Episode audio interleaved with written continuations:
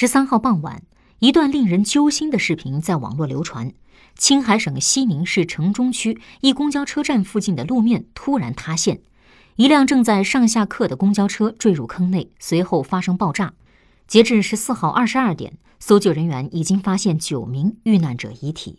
当前，救援、搜寻等工作仍在进行中，很多人都在为失联人员默默祈祷，期盼奇迹发生，希望遇难者人数不会再增加。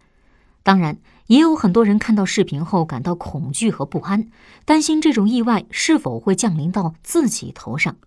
闹市区的公交站台附近竟然突发塌陷，此前是否有地面沉降的前兆？造成塌陷的原因是什么？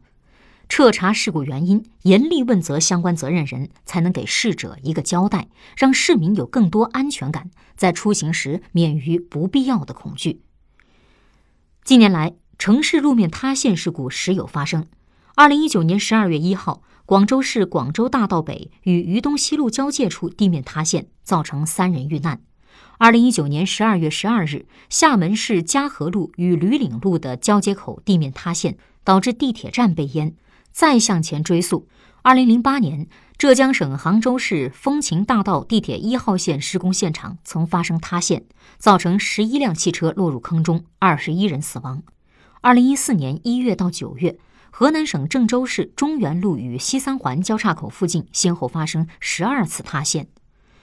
通常来说，地质结构、自然气象、管道施工、修建地铁等都可能是导致路面塌陷的因素。不过，祸患起于忽微，像西宁路面塌陷这样的事故，虽然是突然发生的，但安全隐患却是在长期疏忽中逐渐积累的。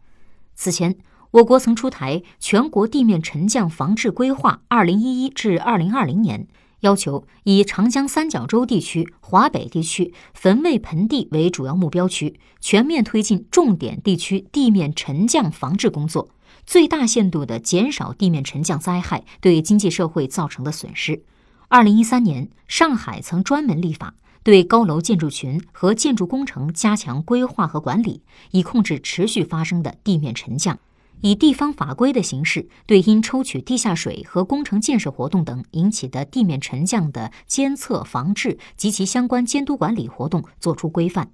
幸福感首要的要求就是安全感，防范脚下看不见的危险，让市民免于行路惊魂的恐惧，需要靠市政部门尽心尽责，也要靠每次铺设管线时良心施工，更要靠有关部门防患于未然的风险防范举措。